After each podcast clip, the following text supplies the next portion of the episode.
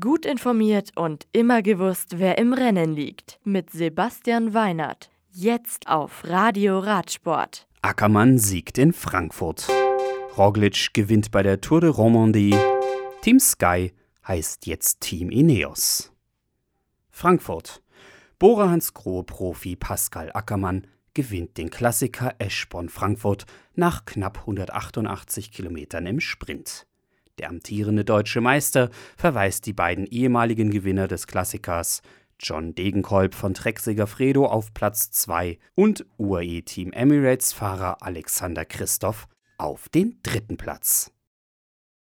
La Chaux de Fonds Nach dem Prolog am gestrigen Dienstag ist es auf der ersten Etappe der Tour de Romandie von Neuchâtel nach La Chaux de Fonds Primoz Roglic vom Team Jumeau Visma der sich den Sieg vor David Guedou von Groupama FDJ und Rui Costa von UAE Team Emirates schnappt.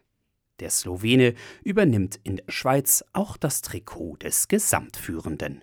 Die morgige Etappe startet in Le Locle und endet nach einer Bergwertung bei Kilometer 98 am Col de Mollendruz und 174 Kilometern in Morges.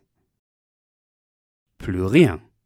Die 172 Kilometer lange sechste Etappe der Tour de Bretagne Cyclist gewinnt Alberto Denis von der SCG Racing Akademie. Wouter Wippert von Evo Pro Racing wird Zweiter und Dimension Data Fahrer Luca Mozzato Dritter. Die nächsten Renntermine. Die Ära Team Sky geht nun in ihre nächste Runde. Vorgestellt wurden mit Rot und Schwarz die neuen Teamfarben des ab heute unter dem Namen des neuen Hauptsponsors Ineos startenden britischen Teams.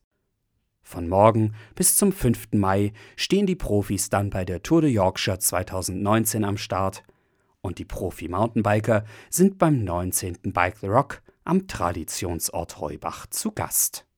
Eine Woche später startet der Giro d'Italia heuer in Bologna und endet drei Wochen später nach der 21. Etappe und knapp 3567 Kilometern in Verona. Das Radio für Radsportfans. Im Web auf radioradsport.de